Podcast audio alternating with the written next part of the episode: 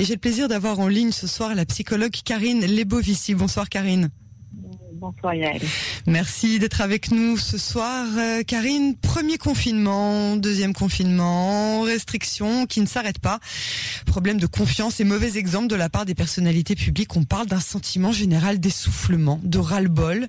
Les gens en ont marre. Oui, alors effectivement, je pense qu'il y, a plusieurs raisons à ça. La première, bon, alors évidemment, il y a le qui est lié au contre-coup et conséquences économiques et morales du premier confinement. Les gens ont eu beaucoup de mal à s'en mettre. Et boum, on revient dans un autre confinement. Alors, hormis la crainte liée à la maladie en elle-même, il y a eu l'impact financier, mais également, également l'isolation, l'isolement pardon, social, la gestion des enfants, la gestion du conjoint. Et donc toutes les mesures prises qui ont certes permis de diminuer le nombre de malades et de contaminations, mais finalement le Covid a continué sa route, il circule toujours et nous sommes revenus à la case départ. Donc il n'y a pas beaucoup plus de certitude sur la maladie, sur notre devenir. Euh, je pense que le peuple n'a plus confiance dans le gouvernement, les politiques ne donnent pas du tout l'exemple, comme vous dites. Euh, ils ont franchement l'air tout aussi perdus que nous face à cette euh, situation et les instructions sont pas claires, ça change tout le temps, on ne comprend rien. Hein. Donc c'est pas simple. Et qu'est-ce qu'il y a de plus angoissant que l'instabilité et l'insécurité voilà, c'est hors de notre contrôle. Je pense que personne n'a vraiment de réponse ni de solution réelle et durable. il y a un ras-le-bol général, je pense. Hein. On a, on a, on a vraiment l'impression que les gens ne, ne autant j'entends beaucoup autour de moi les gens dire euh, premier confinement j'ai fait tout comme il fallait je respectais là j'ai plus envie j'ai plus la force j'entends ça toute la journée autour de moi. C'est c'est un sentiment que vous partagez vous vous entendez ça aussi chez les patients ah oui, oui, chez, tout le monde, hein, même moi-même. C'est-à-dire que quand. Ben, déjà, on n'était pas préparé euh, au premier confinement, donc on ne savait pas vraiment ce que c'était. Puis il y avait quelque chose de. C'était un peu mondial. Il y a une mobilisation, un, effet de surprise. Et puis, euh, finalement, on s'est adapté. Alors, de là à revenir dans une deuxième, deuxième fois en confinement, et surtout, en fait, il n'y a pas de on n'a aucune idée de, l'impact réel sur le futur. C'est-à-dire que ça a fonctionné un petit peu, mais pas vraiment. Euh, et ça, se sent au niveau des politiques parce qu'eux-mêmes ne sont pas clairs. Il n'y a pas de réelle euh, réponse, en fait. On ne connaît pas, euh, on ne sait pas et on ne connaît pas la, solution. Alors oui, effectivement, il faut maintenir les distances, il faut, il faut vraiment prendre en considération toutes les mesures, mais on, en a du mal. On a du mal parce qu'on est tous les êtres humains, on en a marre et on est trop frustrés. On aimerait voir euh, nos proches, nos parents, nos grands-parents. Euh, partir en voyage. Voilà, partir en voyage. Bon. Euh, est-ce que vous avez le sentiment, vous parliez de l'être humain, est-ce que vous avez le sentiment que l'animal social qu'est l'homme aura changé à tout jamais à la sortie de ce coronavirus?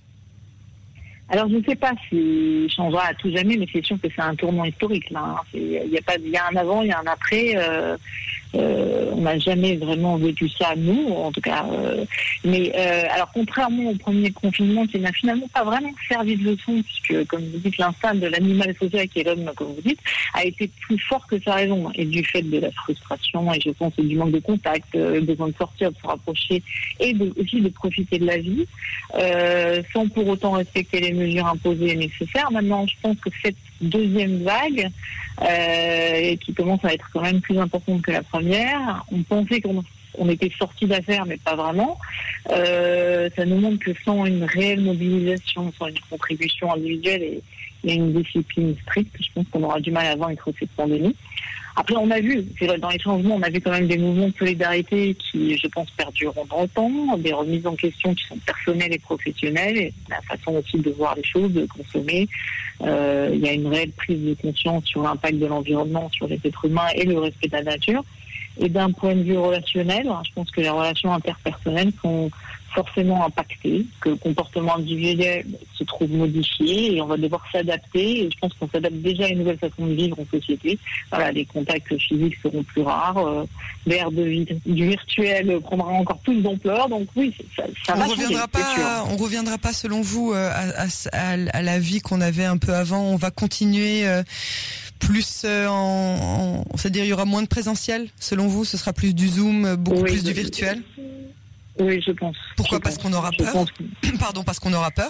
Euh, Déjà, encore une fois, peut-être que euh, quand il y aura un vaccin ou que, ou que ça sera vraiment éradiqué, peut-être qu'on reviendra à quelque chose de plus euh, classique, on va dire, de plus humain, de plus social.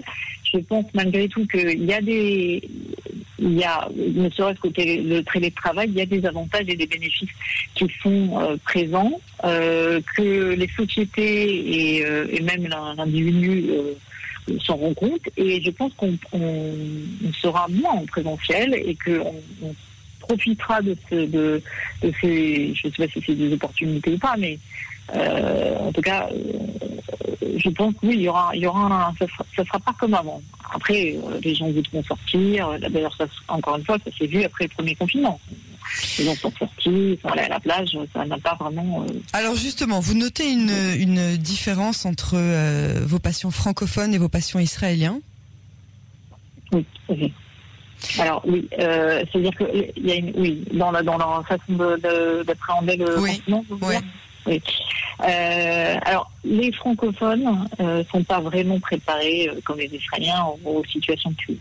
Euh, alors c'est sûr que cette cette, euh, situation-là, cette crise-là n'est pas la même que les conflits ou les guerres, mais ils sont quand même beaucoup plus préparés à la gestion du stress. donc ils appréhendent différemment que les francophones qui n'en ont pas l'habitude, euh, qui sont peut-être un peu plus peureux. Et il y a aussi une question de mentalité d'éducation. Les Français sont tout simplement plus disciplinés, donc ils obéissent plus aux règles. Alors que les Israéliens, bon, on les tous, c'est un peu moins, euh, sont un peu moins obéissants, on va dire. Donc à ce niveau-là, et ils ont moins peur, tout simplement. Ils ont moins peur. Ils, ils, savent, euh, voilà, comme je dis, ils savent gérer leur, leur stress et, gérer et appréhender les choses différemment. Est-ce que vous croyez que euh, les gens, à force de rester cloîtrés chez eux, à regarder euh, du Netflix ou à ruminer, est-ce qu'ils sont en train de perdre du muscle intellectuel? Sans parler des gosses, hein, évidemment, ça c'est encore... Oui, oui. Euh, alors c'est une question difficile parce qu'au final, euh, ça ne tient qu'à la personne de, de, faire travailler ses méninges et euh, ou de les laisser, de se laisser aller au farniente ou à l'ordination. Je veux dire que ce soit en confinement ou pas en confinement, si on veut, euh, même sur Netflix, il y, a des, il y a des séries, des commentaires très intéressants.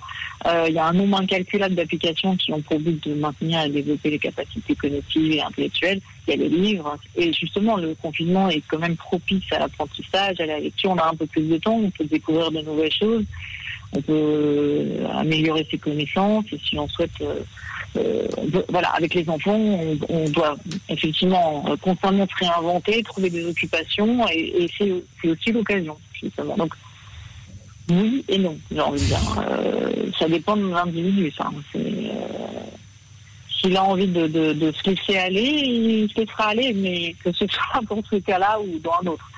Est-ce que, vous avez aussi... Est-ce que vous avez aussi le sentiment... Pardon, pardon. Non, je voulais, je voulais savoir, est-ce que vous avez le sentiment, euh, est-ce que ça revient euh, chez votre patientèle, euh, que les personnes se sont peut-être un peu habituées à l'angoisse ou à la peur qui est liée cette fois à la maladie? Je parle pas, je parle pas de, de l'aspect économique, je parle vraiment de, de, de de la peur de contaminer ou bien d'être contaminé soi-même et que finalement à force d'y être habitué eh bien on s'est un peu aussi euh, euh, on va dire euh, on a fait un petit peu notre confinement celui-là en tout cas on l'a fait un petit peu à notre sauce. Oui je pense que enfin je pense que tout le monde a très peur de contaminer ses parents les grands-parents. Après oui l'être humain s'habitue en fait. Donc du coup euh, il est moins vigilant, euh, il baisse un peu la garde et c'est pour ça aussi que bon bah il y a beaucoup de personnes moi en tout cas j'ai vu beaucoup de personnes sortir souvent avec les enfants, euh, euh, recevoir d'autres copains. Alors c'est souvent lié avec les enfants, parce qu'effectivement il faut les occuper, donc c'est pas simple. Euh, les classes à distance par Zoom, c'est pas non plus évident. Donc c'est un cauchemar, oui. oui. C'est un cauchemar. voilà, c'est ça, c'est un cauchemar. Donc oui, on fait un peu plus le confinement à notre sauce, c'est vrai. Je, et je pense que euh, on, fait, on, fait confiance au personnel soignant. On voit que les, cas euh, graves sont quand même moins importants. Il y a plus de, matériel, donc on a un peu moins peur à ce niveau-là. On va patienter, en tout cas tout le monde a, peur, mais plus pour leurs parents que pour les personnes âgées que pour eux-mêmes, ou même pour leurs enfants. Et puis pour euh, pour terminer en beauté, qu'est-ce que vous nous donneriez en conseil de psy pour euh, survivre euh, ce nouveau confinement jusqu'à ce qu'on soit vraiment complètement déconfiné, donc et au niveau perso et en famille?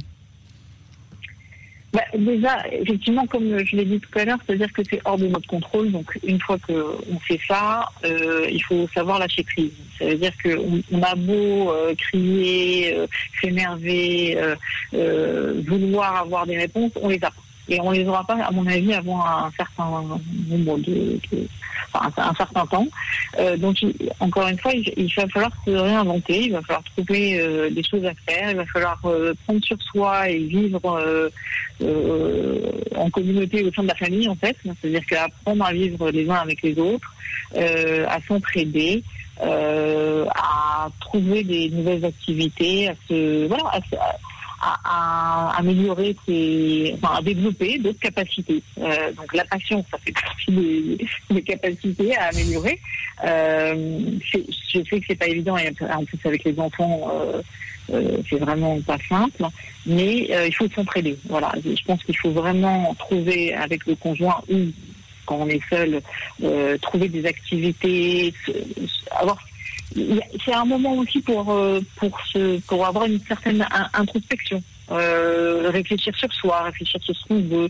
Euh, ça fait sept mois qu'on réfléchit là. Hein là, ça, ça, ça, ça, fait un bout de temps. Là, je crois qu'on a fait une petite introspection quand même. Mais, oui, Les gens, ils en ont marre de réfléchir, je crois. Je suis tout à fait d'accord et je comprends. Et d'un autre côté, on ne peut pas faire autrement. Donc, il faut bien trouver une situation. Il faut, faut, bien trouver des. En fait, il faut réussir à rester positif même si c'est très compliqué, je sais, tout le monde vit mal, euh, mais on n'a pas le choix que de, que de faire en sorte que ce moment-là se passe de la meilleure façon possible. Donc, veut peut-être rien dire, mais d'un côté, euh, il y a plein de choses à faire, que ce soit avec les enfants, que ce soit avec le conjoint, que ce soit avec soi-même. Si aujourd'hui, on a tout, accès à tout sur Internet, donc profitons-en effectivement, on a Netflix, on a accès à plein de choses, à plein d'applications, à plein de documentaires, à plein de séries. Ben, voilà. J'ai envie de dire, euh, c'est le moment de faire une petite cinématographie. Euh, et euh, non, non, c'est on n'a pas vraiment le choix, en fait. Oui, c'est ça. Euh, c'est vraiment faire euh, mauvaise fortune, bon cœur, contre mauvaise fortune, bon cœur. Exactement, Karine Lebovissime, vous êtes donc psychologue à Tel Aviv. Je vous remercie beaucoup pour euh, cet entretien et puis on espère, on espère vous reparler dans des conditions qui seront peut-être celles du déconfinement où vous nous donnerez, je l'espère, des conseils pour se déconfiner de façon plus saine. Merci infiniment. je vous en prie. Merci. Au revoir.